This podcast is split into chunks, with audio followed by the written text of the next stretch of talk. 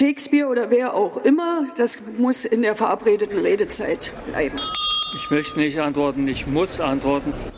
Man könnte fast meinen, das wäre Absicht. Ich lasse Sie eine Zwischenfrage zu. Mit Rechtsradikalen rede ich nicht.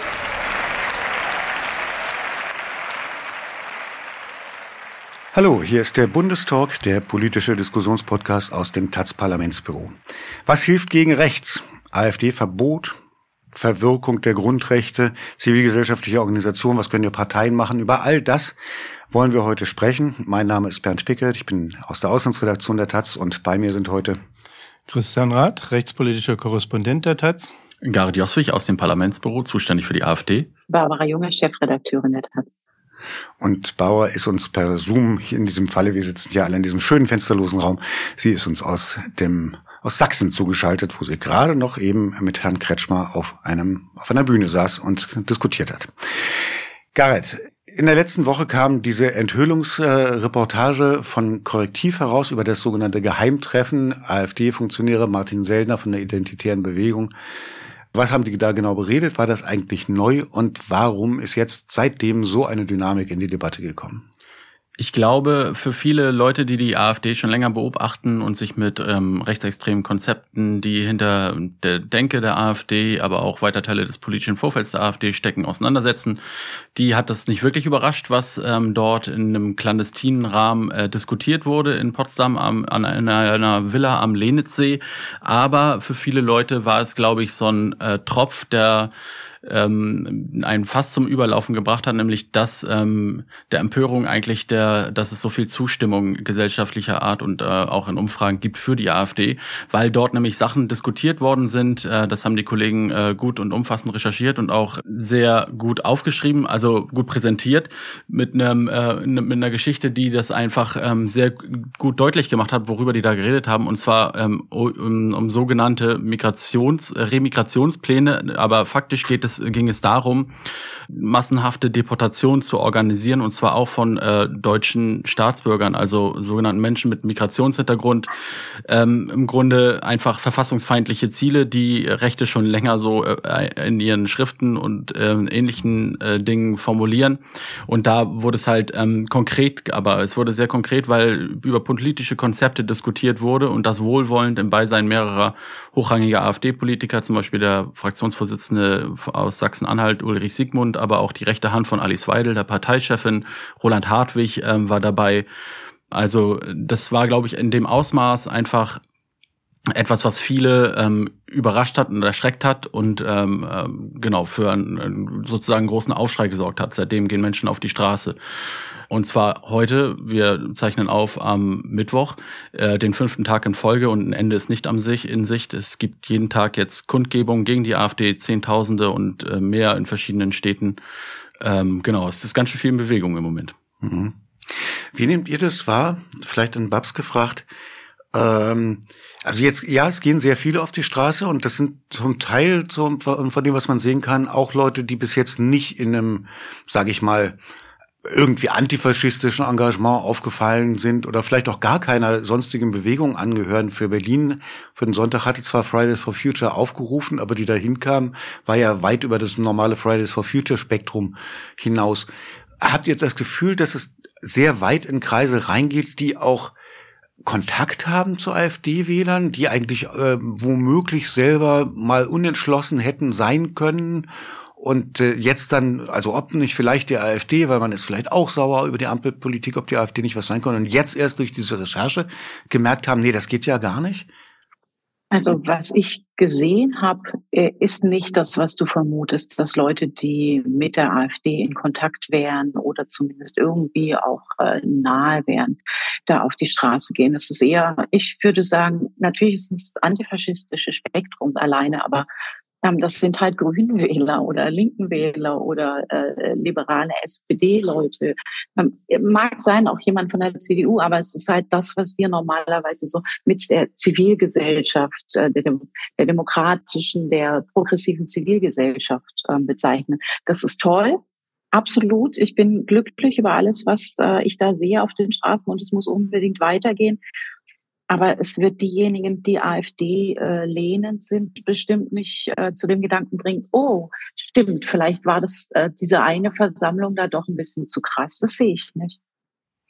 Das, genau da sich meine Frage hin. Also mein Eindruck war jetzt auch nicht, dass jetzt plötzlich lauter AfD, bisher AfD-Anhänger, denen jetzt wie Schuppen aus den Haaren, äh, nein, von den Augen, wie heißt das, äh, äh, jedenfalls sehr plötzlich jetzt deutlich geworden ist, oh, die Partei ist ja doch nichts. Äh, aber genau meine Frage, verliert die AfD irgendein Prozent an Zuspruch durch die Enthüllung oder durch, auch durch die Redaktionen, die es jetzt aus Politik und Gesellschaft und Medien auf die Enthüllungen gibt? Also ich würde sagen, es wird zumindest mal ein gesamtgesellschaftliches Stoppschild ähm, hochgezogen. Ne? Also es wird mal gesagt, beziehungsweise die AfD behauptet ja immer, die schweigende Mehrheit, die sogenannte, was auch immer das sein soll, stünde hinter ihr. Äh, die schweigende Mehrheit äh, geht aber gerade auf die Straße und zwar, weil sie Angst hat oder sich fürchtet vor der AfD, was passiert, wenn sie in Macht kommt.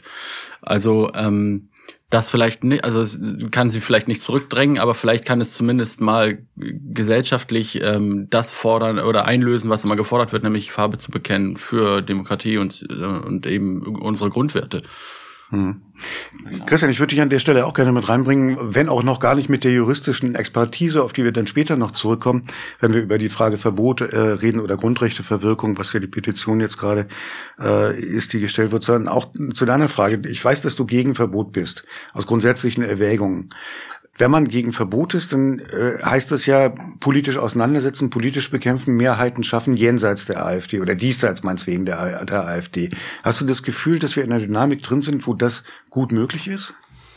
Also meine Position ist nicht, dass ich hier sage, ich habe das wirkungsvollere Konzept gegen die AfD, sondern meine Position ist, dass man bestimmte Sachen einfach nicht macht als Demokrat. Ähm, und äh, wenn äh, Karitz sagt, äh, das ist jetzt die schweigende Mehrheit, die da auf die Straße geht, also so, das ist meiner Meinung nach nicht die Mehrheit, die auf die Straße geht, sondern das ist äh, ein kleiner Teil der Gesellschaft, die, der mobilisierbar ist und äh, wo die Mehrheiten liegt, werden wir bei den Wahlen äh, zur Europawahl und bei den Landtagswahlen sehen. Und ich habe eher den Eindruck, dass die AfD im Moment gerade äh, so einen Lauf hat, also so den Zeitgeist auf ihrer äh, Seite hat, dass sie einfach äh, durch nichts äh, zu stoppen ist. Ne? Also da kann die Enthüllung noch so noch so empörend sein für uns, äh, aber für die breite Bevölkerung, die sich jetzt überlegt, also so auf welche Seite gehe ich jetzt, also so ist im Moment die AfD äh, das attraktivste Angebot und äh, sie wird wachsen und äh, wir werden sehen, dass nächste Woche äh, wahrscheinlich die äh, Umfragezahlen eher gestiegen sind, als sie ges äh, gesunken sind. Das ist genau das gleiche Phänomen, das wir auch in den USA ja haben. Also mit jeder neuen Gerichtsanklage gegen Donald Trump äh, steigt seine Popularität. Also so und so wird es, äh, denke ich, auch äh, mit der AfD weitergehen. Teilt ihr das, Gard? Also ich, ich würde äh, insoweit zustimmen, als dass ich auch, also ich würde nicht sagen, das ist jetzt die schweigende Mehrheit oder natürlich sind die meisten Menschen äh, immer noch nicht auf die Straße gegangen, aber äh, ich glaube schon, dass sich da gerade so eine Art gesellschaftliches Gegengewicht bildet nach einer langen Zeit der Lähmung. Und ich glaube auch nicht, dass es immer bergauf gehen muss. Das ist nicht ausgemacht, dass es bei der AfD so weitergeht. Es hängt davon ab, wie sich die verschiedenen Akteurinnen verhalten. Ähm, ähm, sonst kann man sich auch gleich hinstellen und sagen, ja, okay, dann geben wir halt alles verloren. Aber ich meine, ähm, und zur Verbotsfrage, es gibt, ähm, es gibt ja diese äh, Grundgesetzartikel, dazu kannst du bestimmt auch gleich noch ein bisschen näher sagen, äh, was zu sagen, ähm, zur Genese und so weiter. Und ich, äh, ich bin auch der Meinung, dass die da bestimmt aus dem Grund reingeschrieben wurden in dieses Grundgesetz. Und ich äh, wolltest, du wolltest nee, ich, ich würde die Verbotsfrage gerne noch ein bisschen zurückstellen, ja. weil du hast eben gesagt, es hängt davon ab, wie sich die verschiedenen Akteure verhalten. Welche Akteure? Na, zum, äh, zum einen, was, was ja jetzt erstmal vor der Europawahl auch nochmal ähm, dreut und vor den Landtagswahlen sind Kommunalwahlen. Es gibt an ganz vielen ähm, Gemeinden und Kommunen wird neu gewählt und auch da bestimmen sich in Stadträten ähm, Mehrheitsverhältnisse oder da steht viel auf dem Spiel. Und ähm, wie sich also die Demokratie wird vielleicht nicht am Pariser Platz verteidigt, das, äh, das mag sein, aber, aber ein zivilgesellschaftliches Bündnis im, im Saale-Orla-Kreis, das sich bildet, um ähm, einen AfD-Landrat abzuwehren, ähm, da vielleicht schon. Ne? Also ich würde sagen, würde nicht sagen, dass es ähm, vorher gemacht ist oder dass es ausgemacht ist, dass die AfD, äh, diese Erfolgsspur auf jeden Fall weiter halten kann. Das ist, ähm, es hängt von vielen Faktoren ab. Momentan sieht es so aus und es passt auch eine globale Entwicklung. Ähm, Aber trotzdem gilt es ja auch darauf zu gucken, wo, dass sie es äh, oder wie die Demokratie sich wehrhaft äh, dagegen positionieren kann oder eine Zivilgesellschaft. Und äh, das ist ja an einigen Orten auch schon erfolgreich geschehen, wenn wir uns Nordhausen angucken oder Dahme-Spreewald oder andere Orte, wo die AfD eben verloren hat. Babs? Ja, ich würde auf jeden Fall sagen, dass die Zivilgesellschaft auch breiter gefasst werden muss. Also es ist nicht nur das, das Bündnis, was jetzt immer auf der Straße ist. Also so, ich bin hier gerade in Meißen bei einer Wirtschaftstagung, also eine Wirtschaft für ein weltoffenes Sachsen. Und sowas brauchen wir auf jeden Fall auch. Übrigens nicht auf der Bühne mit Michael Kretschmer, sondern am Mittagstisch. Aber ähm, die setzen sich dafür ein. Und ich glaube, dass es solche Kräfte braucht, um vielleicht langfristig was erreichen zu können. Ich gehe mit Christian, der sagt, ähm, die Umfragen möglicherweise steigen sie noch. Wir können das so nicht aufhalten, aber wir müssen auf jeden Fall langfristig denken und dann gucken, welche Akteure in dieser Gesellschaft sind da wichtig. Und ähm, völlig klar ist, dass es irgendwie äh, Wirtschaft ist. Es ist auch klar, dass es Kirchen sind. Also das heißt, diejenigen, die tatsächlich auch nicht nur sich politisch ähm, abstrakt engagieren, sondern die ganz konkret ähm, mit Leuten vor Ort arbeiten. Ich glaube, das ist viel wichtiger, darauf jetzt auch zu gucken. Ich finde das interessant. Wir hatten das hier auch im Podcast schon mal diskutiert. Wen fassen wir eigentlich unter diesem Begriff Zivilgesellschaft? Wen verstehen wir darunter, wenn wir da normalerweise drüber reden? Wir waren uns da nicht ganz einig, aber was wir alle auch festgestellt und ein bisschen bedauert haben auch, war, dass wirtschaftliche Akteure eigentlich sehr wenig aufscheinen bisher in solchen Bündnissen, in Engagement für demokratische Strukturen und Gesellschaft. Du bist ja gerade bei der Wirtschaftstagung, sagst du, ändert sich auch da jetzt was? Also diese Wirtschaft für ein weltoffenes Sachsen, diese Vereinigung existiert schon länger. Die haben ein Interesse daran. Die haben sogar ähm, Migrationsberatungen, um für Firmen tatsächlich auch ähm, Arbeitskräfte zu vermitteln. Aber die Stimmung hat sich auf jeden Fall verändert. Es ist hier auch äh, ein Entsetzen, fast schon eine Angst zu spüren und äh, ein Appell zurück an die Politik, äh, ändert ihr eure Politik, wir alleine können es nicht wuppen. Wie das in anderen Bereichen aussieht, weiß ich nicht. Aber ich bin extra hier, weil ich es erfahren will, weil ich da hingucken will. Und ich will auch noch an ganz viele andere Orte reisen, um das zu verstehen, um zu sehen, ist da mehr, wie kann man zusammen ins Gespräch kommen. Also so der, der Impuls ist auf jeden Fall aus dem, was ich von hier schließen kann, stark. Christian. Also wenn die Frage ist, äh, wer ist denn eigentlich die Zivilgesellschaft, dann scheint hier bei Garrett und Babs ja so ein Konsens zu sein, das sind die Leute, die gegen die AfD sind. Also so, und die Frage ist nur, sind es die Demonstranten und dann auch noch die Wirtschaft? Aber ich würde sagen, Zivilgesellschaft sind eben alle, die nicht der Staat sind. Und Zivilgesellschaft sind auch die Bauern, äh, die Habeck äh, vermöbeln wollen. Zivilgesellschaft sind die Leute, die überall aggressiv auf grüne Wahlkämpfer reagieren. Also das ist im Moment äh, doch eine ganz starke Hegemonie in der Gesellschaft, jedenfalls im ländlichen Raum. Und diesen Wandel in der Zivilgesellschaft, dass äh, da jetzt eben die die Leute, die gegen alles sind, was wir gut finden, äh, im Moment so Oberwasser haben und aus Gefühl haben, jetzt sind wir mal dran und jetzt zeigen wir es denen mal und jetzt wählen wir die AfD so lange, bis da mal Schluss ist mit dieser Arroganz der Eliten. Ne? So ist ja der Duktus da. Äh, das ist Zivilgesellschaft, äh, die wir auch im Blick haben sollten. Ja, ich muss auch sagen, ich bin auch mehr bei den Bauernprotesten erschrocken als jetzt äh, bei den Enthüllungen. Die Enthüllung, das ist krass, was besprochen wurde, keine Frage. Aber zu sehen, was bei den Bauernprotesten los ist, das hat mich erschreckt. Und zwar nicht nur die Frage unterwandert oder nicht unterwandert, sondern welche Stimmung dort ist. Und das ist durchaus auch das, was ich meine, mit wem man sprechen muss. Ja, man muss auch mit den Bauern sprechen und gucken, wo sind die Differenzen, wie kommt man zusammen ich gehe nicht zurück auf mit Rechten reden, aber untereinander reden wäre vielleicht schon ganz gut. Damit erreiche ich auch nicht alle, das ist mir völlig klar, aber das Gespräch stärker suchen und auch über über den eigenen Schatten springen, über den äh, politisch-ideologischen halte ich für notwendig gerade. Ist die Frage, wessen Aufgabe das ist. Natürlich ist das die Aufgabe von jemandem wie Michael Kretschmer, der in Sachsen Wahlkampf macht. Äh, und das ist ja auch seine Strategie, die kommunikativ sicherlich auch schlau ist, dass er ähm, überall hingeht, mit allen redet und versucht, jede zu, alle, alle und jede zu überzeugen. Aber ähm, dass jetzt zur Zivilgesellschaft äh, rechtsextreme Bauern gehören, die Habeck verprügeln wollen, würde ich würde ich erstmal stark bestreiten, weil ähm, ich glaube, der Begriff beinhaltet auch in der Politikwissenschaft eher äh, Strukturen und Initiativen, die sich zu den Grundwerten bekennen. Und wenn man Habeck verkloppen will, dann bekennt man sich eben nicht zu Grundwerten, äh, auf die wir uns geeinigt haben in, in der Bundesrepublik. Ne? Also worüber reden wir? Also mit ähm, und das andere ist, ähm, natürlich muss man hart in die politische Auseinandersetzung gehen.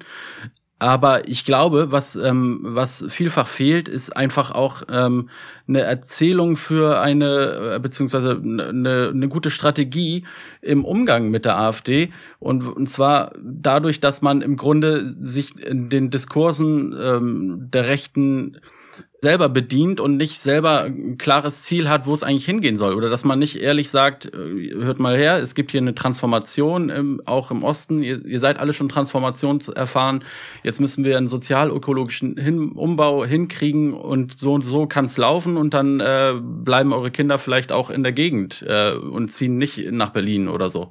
Dass man irgendwie eine positive Vision dem gegenüberstellt und nicht auf deren Themen ähm, aufspringt und äh, sie womöglich sogar noch versucht zu wiederholen. Das Witzige ist ja zum Beispiel auch, dass, ähm, dass so eine äh, Debatte über die Angehörigkeit von äh, beziehungsweise Staatsangehörigen Angehörigkeit entziehen wurde von Nancy Faeser auch vor ein paar Tagen losgetreten im Zusammenhang im Zusammenhang mit Clankriminalität, was auch total äh, problematisch war. Und wenn wir solche Diskurse auch aus der Bundesregierung äh, führen, dann ähm, kann man auf dem Feld kann man die AfD halt nicht schlagen. So ne, also die haben da im Zweifel immer die härtere Position und die Leute wählen am Ende das Original. Das zeigt ja auch irgendwie die äh, Forschung jedenfalls. Aber ja. Garrett, Garrett, ich habe ja auch nicht gesagt, wir sollen mit den Bauern reden, die Habig irgendwie daran hindern wollen, von der Fähre zu kommen. Und wenn es geht, auch noch mit Militanz. Aber da gibt es ja noch ein paar andere. Und ein bisschen da hinhören wäre ja vielleicht auch nicht ganz falsch. Klar. Also Einerseits, ähm, natürlich müssen wir über diese Transformation sprechen. Das machen wir ja auch schon die ganze Zeit. Aber ähm, irgendwie muss doch der Dialog auch stattfinden, weil gegen die AfD können wir im Moment herzlich wenig tun. Wir können höchstens was äh, für eine gesellschaftliche Entwicklung tun. Und das müsste dann eher das Ziel sein. Das finde ich auch eine interessante Frage, ob wir, würde mich interessieren, was ihr dazu meint.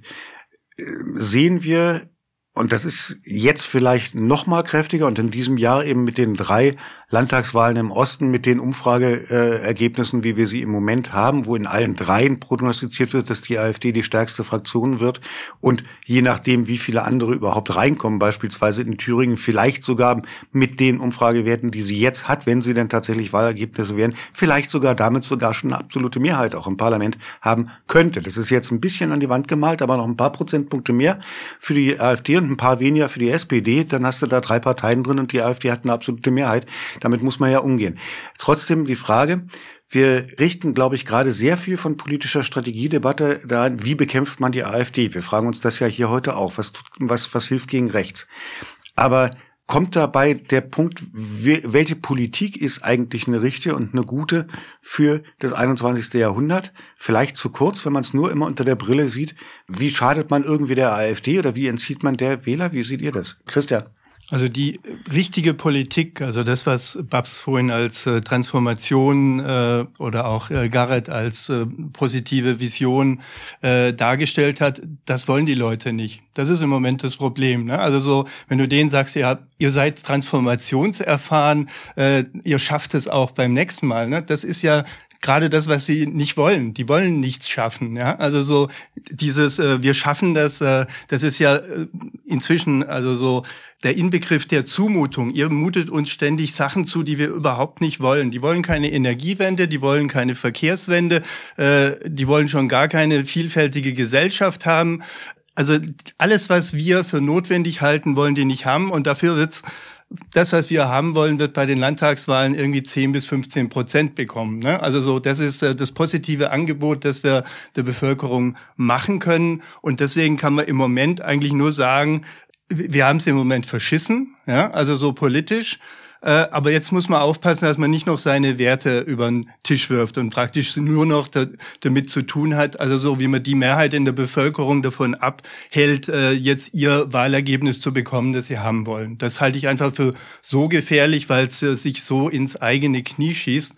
dass ich glaube, dass das langfristig also so die Glaubwürdigkeit so unterminiert wie die ungarischen Sozialisten, die auch irgendwie nie wieder irgendeinen Fuß auf den Boden äh, bringen werden.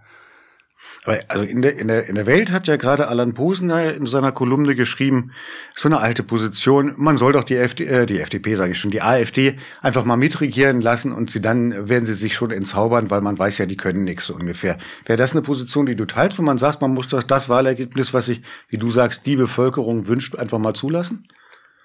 Ja, aber es sind ja zwei verschiedene Sachen. Also als Demokrat sage ich, äh, man muss das Wahlergebnis zulassen, weil das halt das äh, so ist Demokratie. Ne? Also wenn ich das nicht akzeptiere, dass die Leute ihre Regierung wählen, ihr Parlament wählen, dann bin ich kein Demokrat mehr. Ne? Wenn also mein Hauptziel ist, irgendwie die Leute daran zu hindern, ihre Interessen parlamentarisch vertreten zu können, also so, dann äh, weiß ich nicht mehr, wofür wir hier eigentlich eintreten. Ne? Das ist das eine.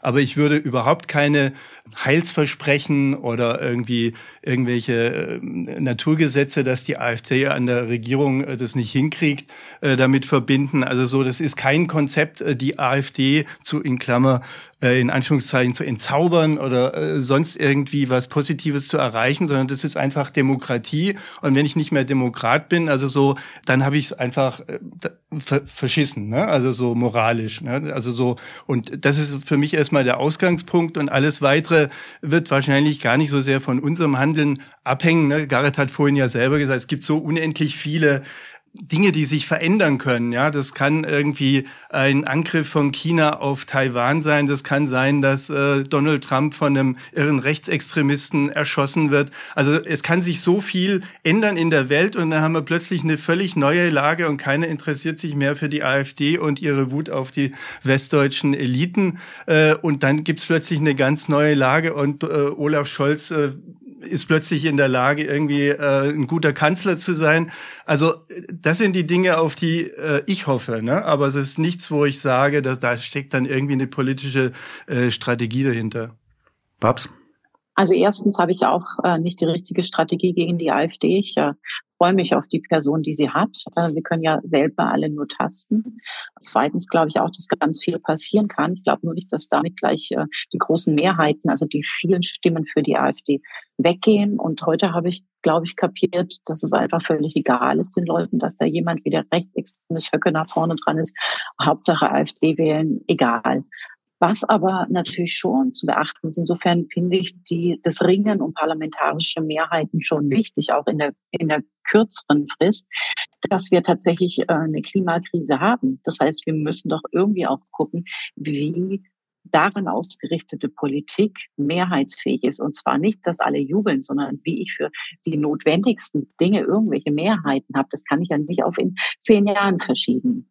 Also klar, wenn Trump gewinnt und alle Klimaschutzregelungen dann abschafft nach äh, November diesen Jahres, dann haben wir ein noch größeres Problem. Aber wir reden ja im Moment immerhin innerhalb der deutschen Politik und äh, da müssen wir doch gucken, was geht. Also insofern ist ein Abarbeiten an der AfD natürlich gleichzeitig auch eine Suche danach, wie können wir so halbwegs vernünftige Politik auch hier ähm, bekommen. Ich Wolltest du was sagen, Gerhard? Ja, ich, ähm, ich würde sagen, man kann ähm, Abarbeiten an der AfD und gute Politik machen nicht so richtig voneinander trennen, weil ähm, beides sich ja auch bedingt. Die AfD speist sich aus Angst und kann diese äh, gut kanalisieren und ähm, Aufgabe der Politik wäre es, ähm, anhand von Fakten äh, gute Entscheidungen zu treffen und äh, diese äh, Angst zu nehmen im Grunde, idealerweise. Und dass ähm, das nicht funktioniert, ähm, liegt an einer Reihe von Faktoren. Du sagtest, demokratisch gewählt, na klar ist sie, aber ist deswegen noch keine demokratische Partei. Und ähm, das ist halt der Unterschied auch, ne, was so Policy angeht. Ich glaube auch nicht, dass man die wird entzaubern kann in einer, in einer Koalition, wie äh, das Alan Posener in der Welt geschrieben hat, äh, weil die AfD eben nicht antritt, um ähm, um als Juniorpartner der CDU zu regieren und sich schleifen zu lassen, sondern eben als äh, um gewissermaßen demokratische Mechanismen und die grundsätzlichen Spielregeln zu ändern. Und ähm, deswegen ist es äh, sehr wichtig, dass da, ähm, dass da die anderen Leute, also die übrigen Kräfte wach sind und äh, man sehr gut darauf aufpasst, dass es diese Brandmauer weiter gibt. Also was ich mich gefragt habe, auch bei dem, was, was Christian du eben gesagt hast, ne? das Wort von der wehrhaften Demokratie, und wir kommen ja gleich dazu, jetzt auch über diese Frage Verbot, äh, warum steht es überhaupt irgendeine Möglichkeit in der Verfassung, ähm, und äh, wann, wenn nicht jetzt, sollte man das anwenden? Das ist ja so ein Gefühl, was im Moment ganz viele haben. Nicht? Wann, wann wenn nicht jetzt, äh, bevor das zu spät ist? Weil eben man ja in anderen Ländern hat sehen können, das war in Polen unter der PiS so, das ist in Ungarn unter Orban nach wie vor so, das war in großen Ansätzen unter Trump in den USA so und äh, war ja wirklich so auf der Kippe äh, vor inzwischen drei Jahren im Januar 2021, wie es in vielen Jahrzehnten US-Politik vorher nicht war.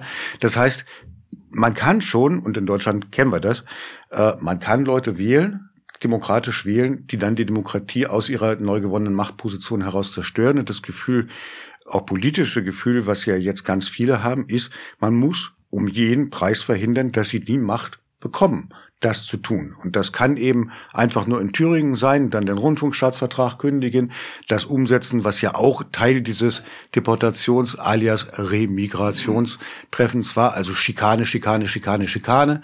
Erstmal die Leute rausmobben aus dem Land und ganz ehrlich, ich arbeite im Projekt, was sich mit den 1930er Jahren und der äh, Judenvertreibung äh, beschäftigt. Das ist eins zu eins. Klar sind das noch nicht nur mal, nur mal Rassegesetze. Und ich fand auch zu sagen, das ist die Wannsee-Konferenz 2.0, fand ich drüber.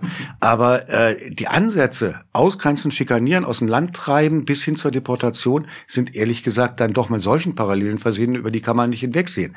Und dann zu sagen, na, aber wenn es denn der Wille der Mehrheit ist, ich weiß nicht, ob das eine, wirklich eine haltbare Position ist. Was meint ihr? Weil du hast ja so gesagt, wenn die das wollen, dann muss man sie halt machen lassen, dann ist man kein Demokrat. Aber ich sehe das ehrlich gesagt anders.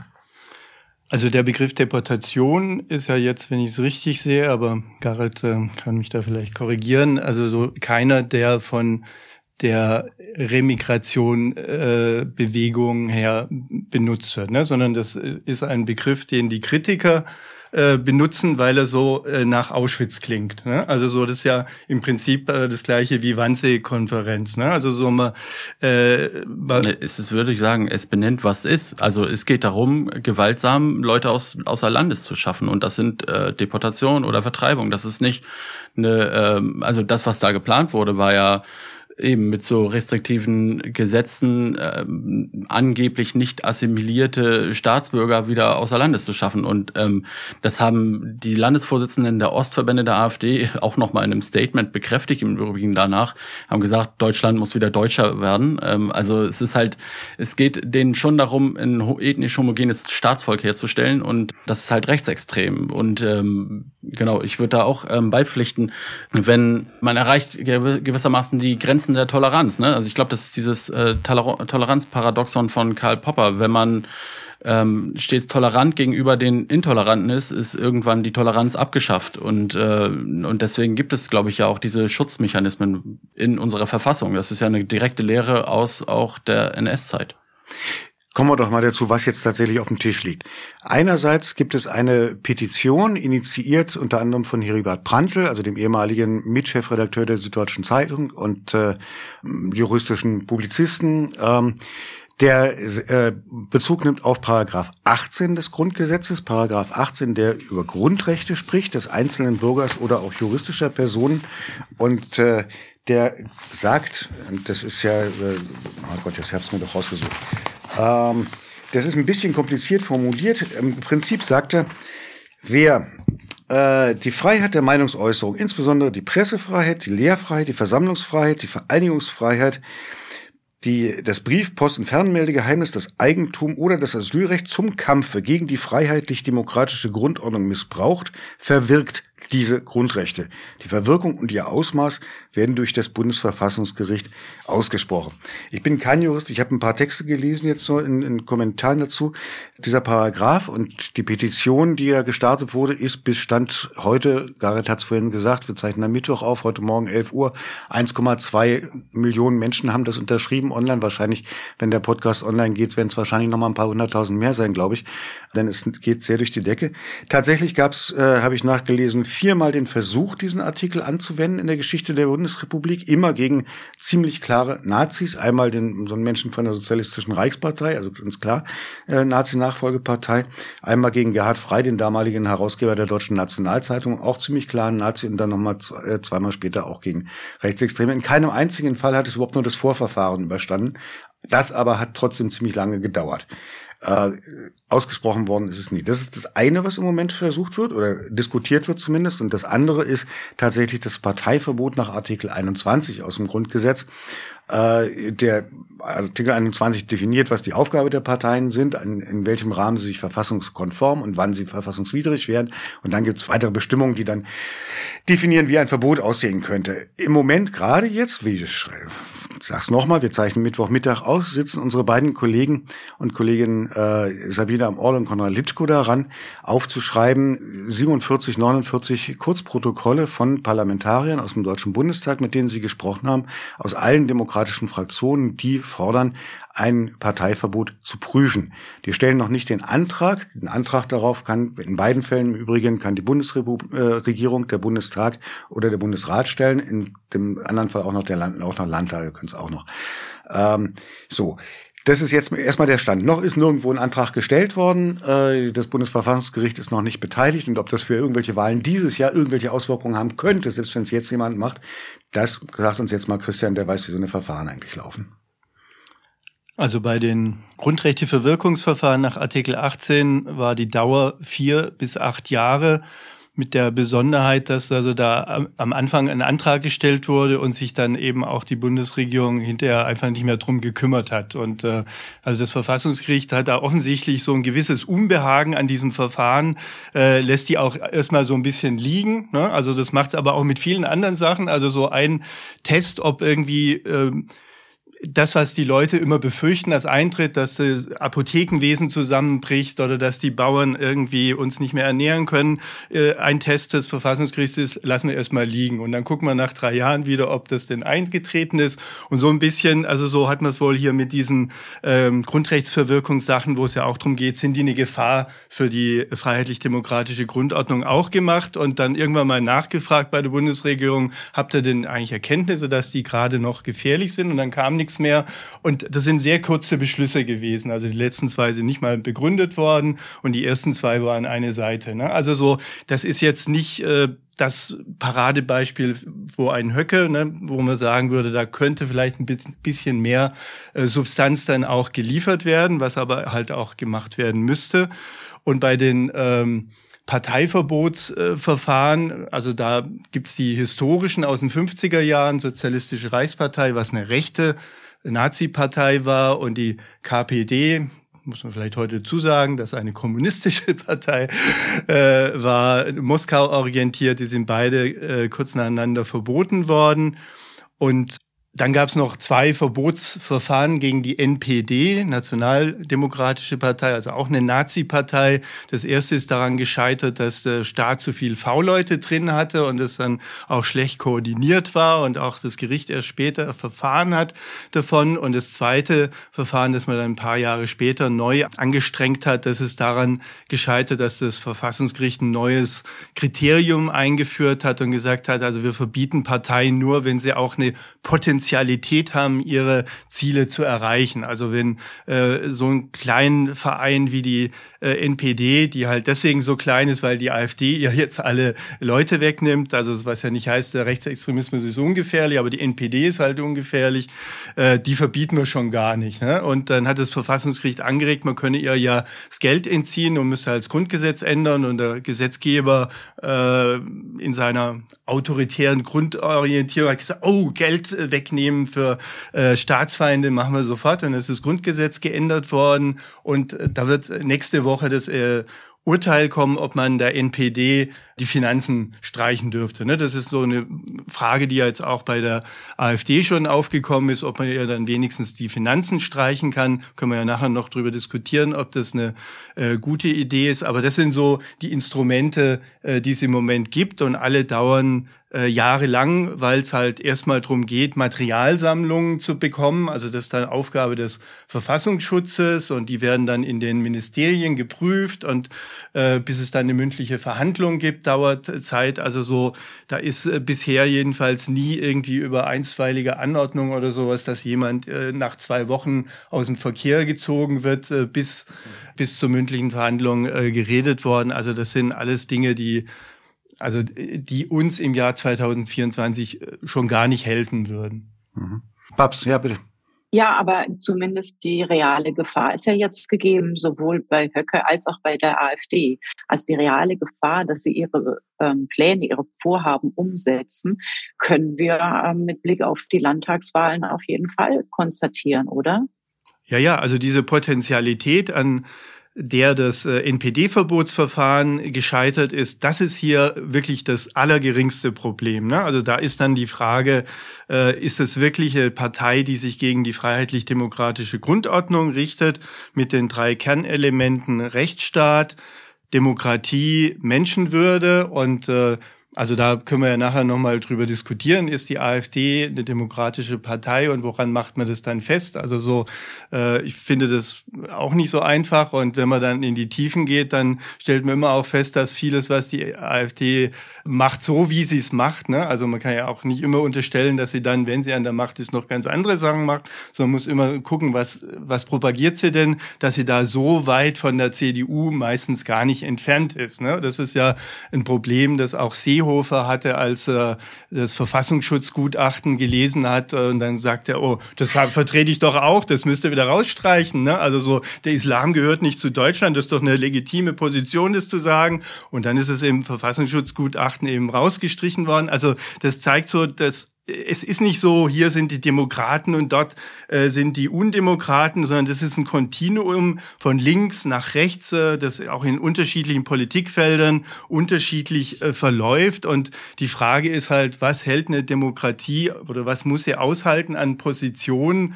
Da bin ich beim Parteiverbot, um noch einen Satz zu sagen, auch äh, eher in der äh, Lage zu sagen, ab einem bestimmten Punkt, also so könnte ich das auch akzeptieren, dass jemand nicht äh, an Wahlen teilnimmt, also weil das System zerstört werden soll, aber Grundrechte zu entziehen, also das ist ja diese Artikel 18 Sache, einer einzelnen Person Grundrechte zu entziehen, also gerade die politischen, um die geht's ja, es sagt jetzt niemand, der soll das Recht auf Leben verlieren und dann äh, kann er erschossen werden oder so, sondern es geht um die politischen Grundrechte, dass die auch den Feinden der Demokratie gewährleistet werden sollen, das halte ich eigentlich für so eine Grund äh, basale äh, Frage des Rechtsstaats, also dass ich da einfach nie mitmachen würde. Mhm. Und beim Parteiverbot äh, bist du aber indifferenter, äh, heißt das im Gegenzug. Also beziehungsweise indifferent ist natürlich ein äh, etwas unschönes Wort, aber ich bin gesprächsbereiter. Ja. Mhm. Das ist interessant. Ich hätte es andersrum erwartet.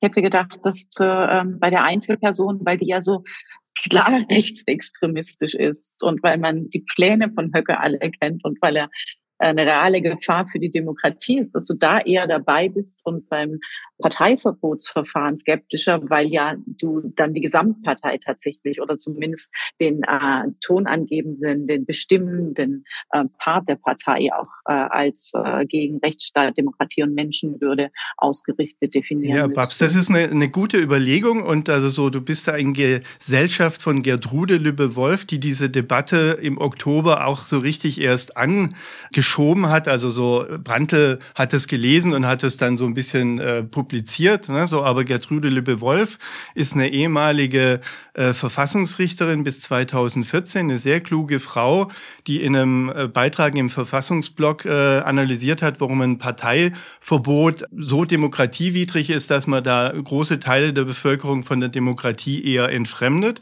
Das fand ich alles sehr nachvollziehbar und deckt sich auch so ein bisschen mit meiner äh, Position. Aber sie kam dann zum Schluss, dass sie gesagt hat, aber wir müssen ja irgendwas tun. Ne? Dann kommt so dieses äh, Verzweiflungshumanismus, also so, äh, wir müssen jetzt irgendwas tun äh, und dann äh, kam sie auf Artikel 18, der halt bis dahin äh, völlig unbeachtet war in der Debatte und hat gesagt, es sei ja einfacher, ne, das ginge schneller und äh, es ist einfacher, nur eine Person im Blick zu haben, als jetzt die ganze Partei und es ist auch ein kleinerer Eingriff in die äh, politische äh, Landschaft, wenn nur eine Person ausgeschaltet wird, als eine ganze Partei. Also so war ihre Argumentation. Aber das habe ich ja gesagt, dass mich das auch nicht überzeugt. Okay, Problem ich, äh, ist ja, muss mal, man zugeben, ich höre gleich auf zu reden, Entschuldigung, Bernd. Nee, Aber das Problem ist ja tatsächlich, dass äh, man schafft die Herrn Höcke damit leider nicht ab. Also Kubitschek steht auch, also Entschuldigung, also so ein rechtsextremer äh, äh, extremer Vordenker steht auch nicht auf einem Wahlzettel und ist trotzdem mega gefährlich. Ja. Bei Christian haben wir es jetzt gehört. Bei euch beiden ist mir noch nicht ganz klar. Seid ihr dafür, sowas jetzt anzugehen, ähm, auszuprobieren, erstmal einen Antrag zu stellen ins Bundesverfassungsgericht, zu sagen, vielleicht wie auch aus dem Punkt heraus, wie Christian es gesagt hat, dann tut man wenigstens mal irgendwas. Oder um wie Garrett es am Anfang formuliert hat, so, man setzt jetzt mal ein Stoppschild. Seid ihr dafür, das zu machen oder eher nicht? Also ich würde sagen, erstmal hilft es natürlich jetzt gar nicht in der gegenwärtigen Situation weiter, ähm, aber es darf ähm, halt auch nicht nur eine politisch-strategische oder taktische Frage sein, sondern es ist ja, es ist ja auch, ähm, vielleicht verstehe ich das auch falsch, ich bin kein Jurist, aber es, wenn es im Grundgesetz steht, ähm, ist es ja auch eine Form von ähm, der Staat sieht äh, nicht seine eigene Abschaffung vor. Äh, es steht da ja implizit drin. Die Gefahr, und das unterscheidet die AfD eben zur CDU, dass ähm, äh, der Staat sich äh, abgeschafft wird, beziehungsweise seine Grund, Grundprinzipien und äh, der Rechtsstaat, die Gefahr, dass die AfD das abschafft, das äh, ist äh, greifbar. Und ähm, im Zuge dessen bin ich schon der Überzeugung, dass man das auf jeden Fall prüfen sollte. Aber so ein Verfahren ist natürlich total kompliziert und muss auch sitzen und substantiiert sein. Aber ähm, äh, ich wäre definitiv äh, momentan, so wie es sich jetzt ausgestaltet, ähm, schon dafür, das auf jeden Fall zu prüfen. Also eher pro als contra. Und ähm, ich habe ähm, letzte Woche ähm, gesprochen, auch mit jemandem vom Verfassungsblock, nämlich dem Chefredakteur. Der hat ähm, in Thüringen ähm, mit einem Projekt untersucht, das Thüringen-Projekt, das sogenannte, ähm, wo der, wo die Landesverfassung und die Institutionen eigentlich angreifbar sind. Und es sind viele Punkte, ähm, die und vielleicht ist es auch schon wichtig, einfach, dass viele Leute sich bewusst werden, was es konkret bedeutet, die AfD zu wählen. Und vielleicht ist das auch ein Erfolg dieses Projektes, dass es ähm, das nämlich offenlegt. Es gibt viele neuralgische Punkte, wo ähm, man den Rechtsstaat leichter abschaffen kann, als viele, glaube ich, auf dem Schirm haben. Ich glaube, man kann ja mit einer einfachen Mehrheit äh, beispielsweise neue Kammer am äh, Verfassungsgericht, äh, Landesverfassungsgericht schaffen, äh, theoretisch, wenn Höcke wirklich eine absolute Mehrheit haben sollte oder die AfD in Sachsen, können sie relativ schnell rechtsstaatliche grundsätzliche Checks und Balances sozusagen aushebeln. Und ähm, deswegen geht es um mehr als nur ähm, äh, Fragen der Migrationspolitik oder ob jetzt Seehofer auch findet, dass der Islam nicht zu Deutschland gehört. Die CSU und die CDU haben jedenfalls in all ihrer Regierungszeit nie die Demokratie abgeschafft. Bei der AfD äh, wäre da anderes zu erwarten. Also und das ist der grundsätzliche Unterschied und deswegen bin ich auch eher dafür, das zu prüfen. Aber wie gesagt, momentan vor der vor den Landtagswahlen oder den Kommunalwahlen stellt sich diese Frage ohnehin nicht. Natürlich ist da jetzt viel Dampf auf dem Kessel und wahrscheinlich muss man es auch an an, an, beantragen, auch alleine um deutlich zu machen, ähm, mit dieser Debatte kommt, bekommt man ja auch sozusagen verdeutlicht in der öffentlichen Auseinandersetzung, was eigentlich der rote Bereich ist, wo Leute ähm, tatsächlich den ähm, und dann den verfassungsrechtlichen Bogen verlassen, ähm, was eigentlich erlaubt ist und was nicht. Ähm, und ich glaube, auch dabei kann eine Debatte hilfreich sein. Genau, und deswegen bin ich prinzipiell eher dafür, das jetzt ähm, anzugehen oder auch offen zu, mit offenem Ausgang zu diskutieren und anzuschauen. Aber jetzt gibt's ja eh erst nochmal das Gerichtsverfahren zur Einstufung als ähm, Verdachtsfall. Da ähm, gibt es jetzt ähm, in Kürze eine Verhandlung vom Oberverwaltungsgericht Münster und ich glaube, danach wird's wahrscheinlich diese Frage nochmal ähm, sich drängender stellen. Innenministerin Faeser hat ja gesagt, äh, was sie vielleicht noch ein bisschen dringlicher auch prüfen will. Und das wäre in diesem Fall auch ein anderes Verfahren, weil das könnte sie als Innenministerium machen, weil das ist offiziell ein eingetragener Verein, die junge Alternative, also die Jugendorganisation der AfD, die in, ähnlich wie die, wie die Gesamtpartei auch in einigen Bundesländern als gesichert rechtsextrem und auf Bundesebene als Verdachtsfall eingestuft wird vom Verfassungsschutz. Hältst du das für erstens richtig und zweitens wahrscheinlich, dass sie das machen wird in den nächsten Wochen womöglich? Die junge Alternative ist auf jeden Fall ein Radikalisierungsmotor Motor dieser Partei und ähm, da also man erkennt da im Grunde, wenn man sich mit den Aktivistinnen der jungen Alternative beschäftigt, keine großen Unterschiede zur NPD ähm, oder teilweise auch Dritter Weg, die ähm, singen äh, nach Parteitagen in Bayern. Da gab es gerade einen, einen, kleinen äh, Skandal drum in irgendwelchen Diskotheken, also öffentlichen Diskotheken, Ausländer raus, äh, Deutschland den Deutschen zu Gigi D'Agostino. Das ist ähm, äh, ist wirklich ein, ähm, also auf jeden Fall außerhalb des Verfassungsbogens, was die machen. Und insofern ähm, würde ich schon sagen, äh, dass das eine Handhabe sein könnte. Auf der anderen Seite werden die, glaube ich, ähm, abwarten, was diese Verfahren bringen. Okay, wir haben äh, am Anfang über Zivilgesellschaft geredet, wir haben jetzt über die Verbotsgeschichten geredet. Ich würde gerne und über Parteien und was die an Strategien haben könnten, haben wir auch schon ein bisschen geredet. Ich würde gerne noch über unsere eigene Branche reden, über Medien, weil was man ja schon merkt, wir haben ja viel auch äh, in den letzten Wochen geredet über diesen vorpolitischen Raum, den die AfD auch besetzt, äh, wo sie ähm, zum einen auf Social Media natürlich, aber auch, äh, auch sonst relativ präsent ist. Auf Social Media präsenter als jede andere Partei, obwohl sie nun wirklich nicht die größte Partei ist, aber die aktivste auf Instagram, auf Telegram, in verschiedensten Kanälen. Und das merkt man ja auch. Man kriegt es ja ständig entgegengeschleudert und mit ganz unterschiedlichen Akteuren, die man erstmal gar nicht so ohne weiteres der Partei direkt zuordnen kann. Ähm, äh, mit einem ähnlich übrigens auch wie in den USA mit einem mit einem relativ dicht gestrickten alternativen rechtsalternativen Mediennetz drumherum, eigene YouTube-Kanäle und so weiter. Und irgendwie hat man das Gefühl, dass vielleicht deshalb, weil es eben den öffentlich-rechtlichen Rundfunk gibt und weil es äh, Medien gibt wie unseres und die Süddeutsche Zeitung und äh, andere, die quasi die offiziellen oder etablierteren Medien sind, ähm, hat man lange gedacht, es gäbe sowas wie so eine tatsächlich irgendwie liberale Hegemonie über die Medien oder so. Und ich habe im Moment das Gefühl, dass das überhaupt gar nicht mehr der Fall ist. Sobald man diesen Computer anschaltet, hat man das Gefühl, die Hegemonie ist zumindest umstritten oder eher schon auf der anderen Seite. Was können wir auch als Branche, als JournalistInnen, als Medien machen, um da vielleicht Verhältnisse auch ein bisschen gerade zu rücken und auch wieder auf diesem Weg präsenter zu sein einfach? Heißt das einfach nur mehr Insta machen oder äh, wo, was, was ist das, was, was, worauf kommt es an? Was glaubt ihr? Ich glaube, ähm, mediale Debatten zur AfD laufen oft sehr erhitzt ab und man muss äh, vielleicht gucken, dass man, also es ist immer eine schwierige Gratwanderung. Natürlich muss man darüber berichten, wenn ein Tabubruch geschieht und Höcke von einer erinnerungspolitischen Wende spricht oder so.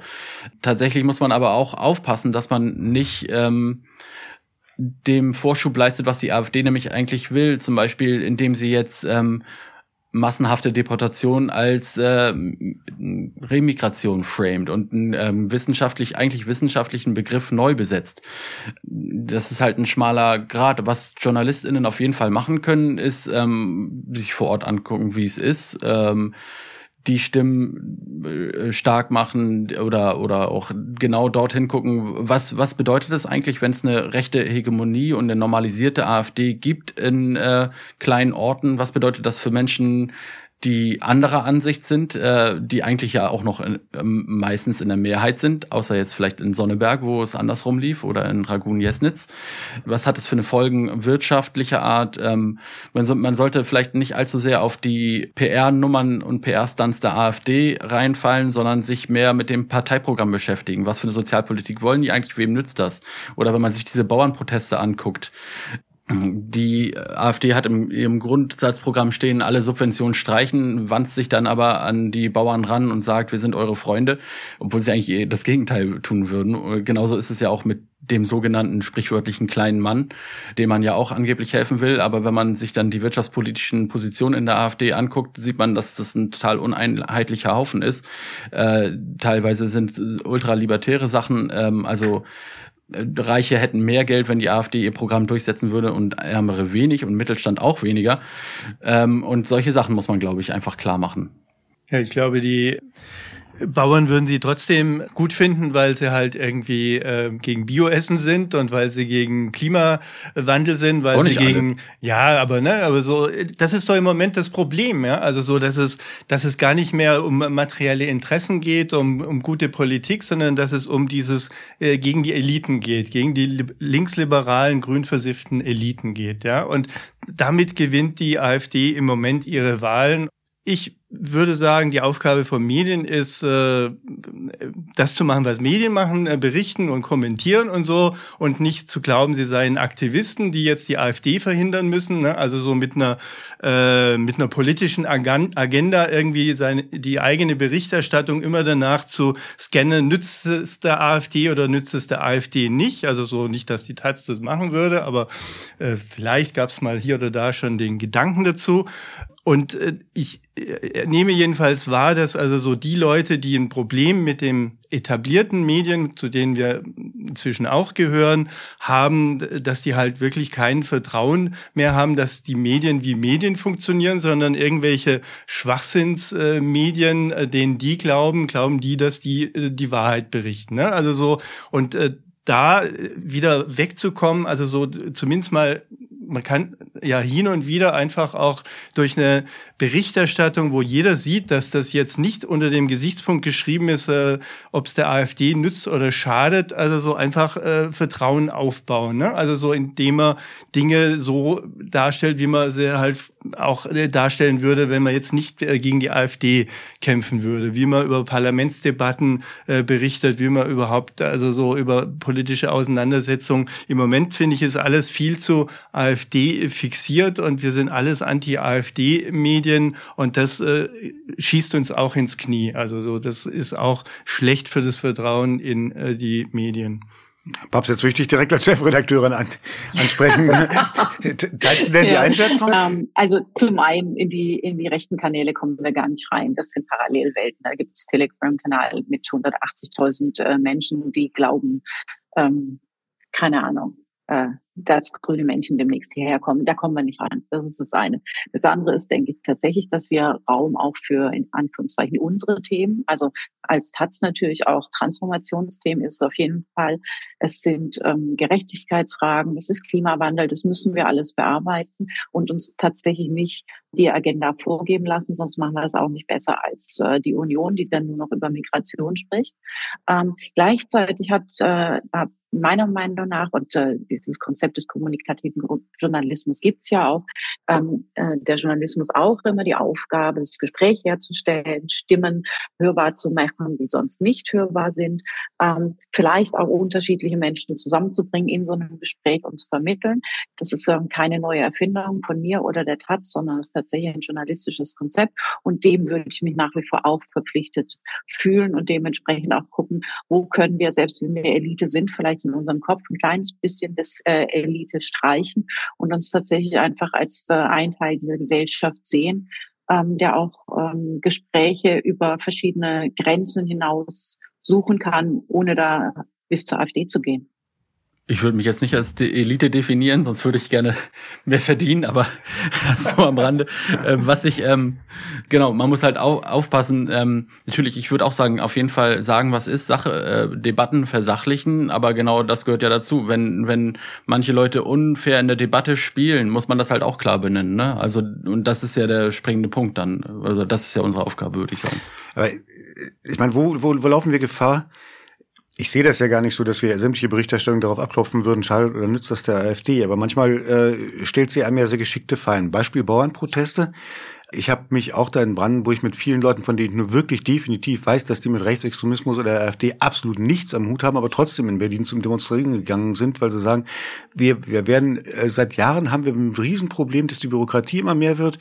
Wir brauchen eigentlich zusätzliche Arbeitskräfte, um die Bürokratie zu äh, bearbeiten. Das heißt, wir brauchen noch mehr Subventionen, um die dann auch noch bezahlen zu können. Das schafft wieder mehr Bürokratie. Und jetzt immer noch eins drauf und noch eins drauf und äh, dann noch Dieselwerk, irgendwann ist reich jetzt. Ja?